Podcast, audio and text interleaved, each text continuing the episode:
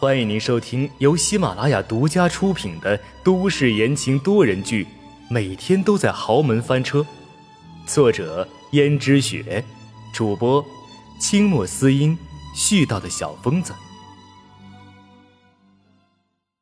第二百六十五章，生疏。江如雪从温思思手中接过小江城，可是。小江城上一刻在温思思的怀中还笑颜如花，下一刻就咧开嘴哭了起来。江如雪连忙哄道：“怎么了？怎么了？小江城，我是奶奶，是奶奶呀，快叫奶奶，叫奶奶呀！”可是小江城却挥舞着双手，手伸向温思思，想重新回到温思思的怀抱里。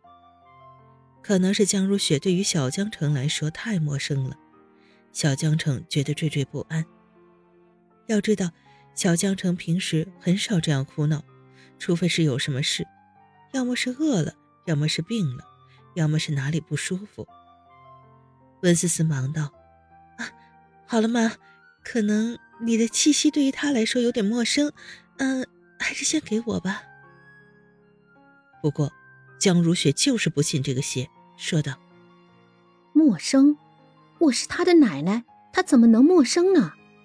好了好了，小江城不要哭了。不管他怎么哄，江城仍然哭个不停。小江城的哭声吵得江如雪震耳欲聋，他只好把孩子还给了温思思。好了好了，还是把你还给你妈吧。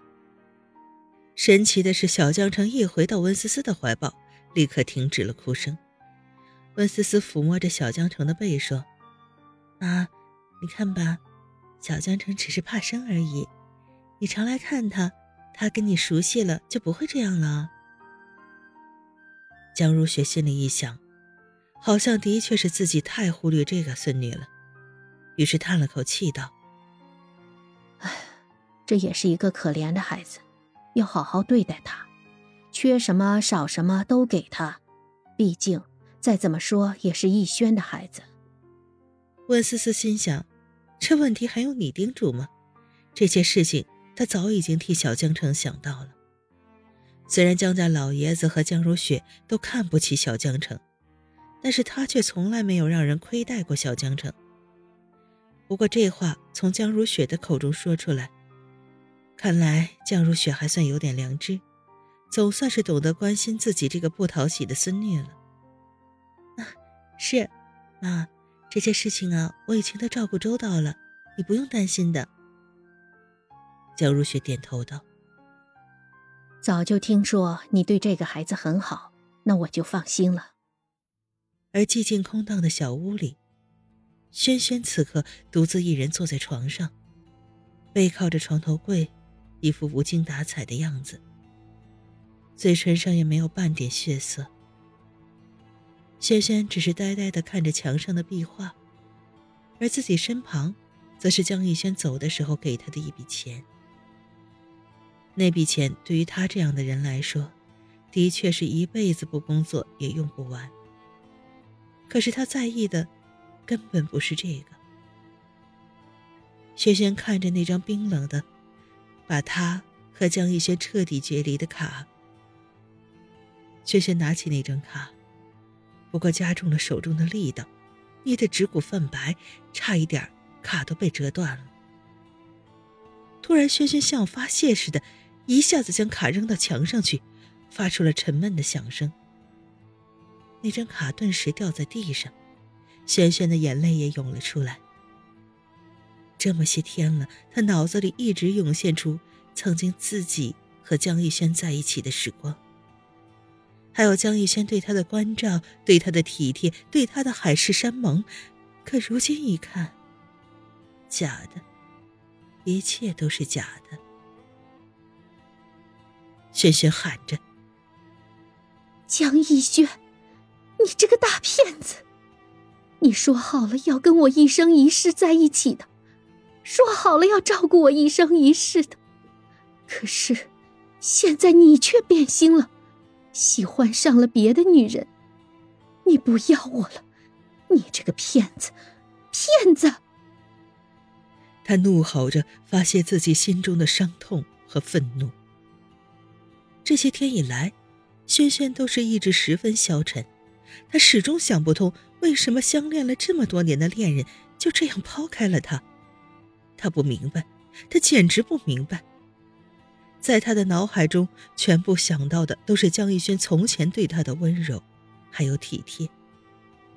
最开始的时候，他从来没有想过能够和这样的富家公子在一起，因为他有自知之明。可是没想到，偏偏江逸轩就只看中了他。要知道，从前亲吻他的女孩子可不少，可是他们两个的婚姻注定是要受到波折和阻挠的，因为江逸轩的家世和自己的家世并不对等。所以江家人极力反对他们两个在一起，而江逸轩拿这个也没有办法，所以他们只好进行了长达多年的地下恋情。轩轩也知道地下恋情不好，可是他舍不得。如果要让他离开江逸轩的话，那简直比割他的肉还难受。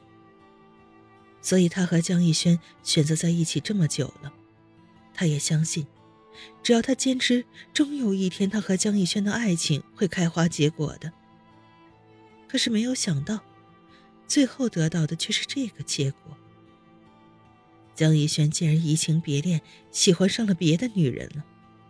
轩轩简直受不了这个打击。可受不了又怎么办呢？血淋淋又活生生的事实就摆在眼前，不是轩轩受不了就不会发生的。尤其是江逸轩跟自己坦白他已经喜欢上了自己现在的妻子温思思的时候，他能够感觉到江逸轩心中的情谊。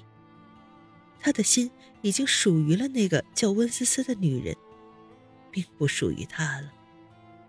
可是怎么能让他咽下这口气呢？曾经的时候，江逸轩跟温思思结婚的时候，他也很难过，他也有过抗争。甚至想过让江逸轩带他私奔的，可是江逸轩瞻前顾后，或许他有他的思量，也有他的考虑，所以最后他还是妥协了。本以为他的妥协可以换来江逸轩的怜惜，没有想到最后竟然会造成这样的结果。他让江逸轩彻底的离开了他。这些天来，他都忍不住想去找江逸轩。可江逸轩连他的面都不愿意见。曾经那么相恋的两个人，现在竟然不堪到连面都不愿意见了吗？